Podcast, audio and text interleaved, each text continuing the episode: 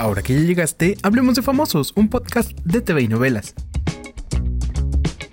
Ellas sí que son amigas y rivales. Ay, el compañerismo. Ivonne Montero y Aleida Núñez se fundieron en un abrazo ante las cámaras. Pero espera, que ni amigas son. Resulta que Aleida estaba muy sentida con Ivonne Montero por unas declaraciones de hace unas semanas, y aunque fingieron reconciliarse ante la prensa con un abrazo, luego Ivonne resaltó que ni amigas son. Mientras escuchas sus declaraciones, dale seguir a este podcast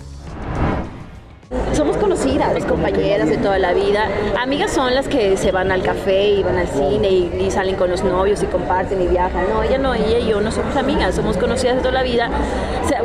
ahora, hoy en día se dice muy fácil, ay amiga, ¿cómo estás? Pero la amiga real, la amiga y hablando de enemigas, el chisme de entre Marta y Gareda y Janet García se puso bien bueno. La chica del clima exhibió pruebas de que su exnovio le habría sido infiel con Marta y Gareda, y que a los pocos días de su truene, ellos ya andaban muy felices y contentos en Tulum. Sin embargo, la actriz de cine no se quedó callada y en Venga la Alegría tachó de mentirosa a Janet García.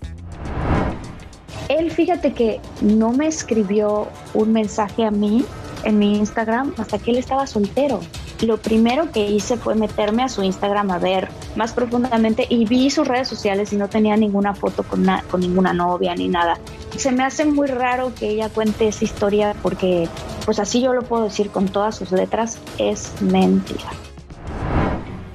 Y en otro tipo de noticias, el que necesita de nuestro apoyo es el actor y productor teatral Fred Roldán, el ex marido de Lupita Sandoval. Padece cáncer, tuvo complicaciones y sigue en terapia intensiva, por lo que su seguro de gastos médicos ya se acabó y su familia solicita donativos. Checa dónde ayudar en tvinovelas.com. Yo soy Pepe Rivero y te espero a la próxima cuando hablemos de famosos.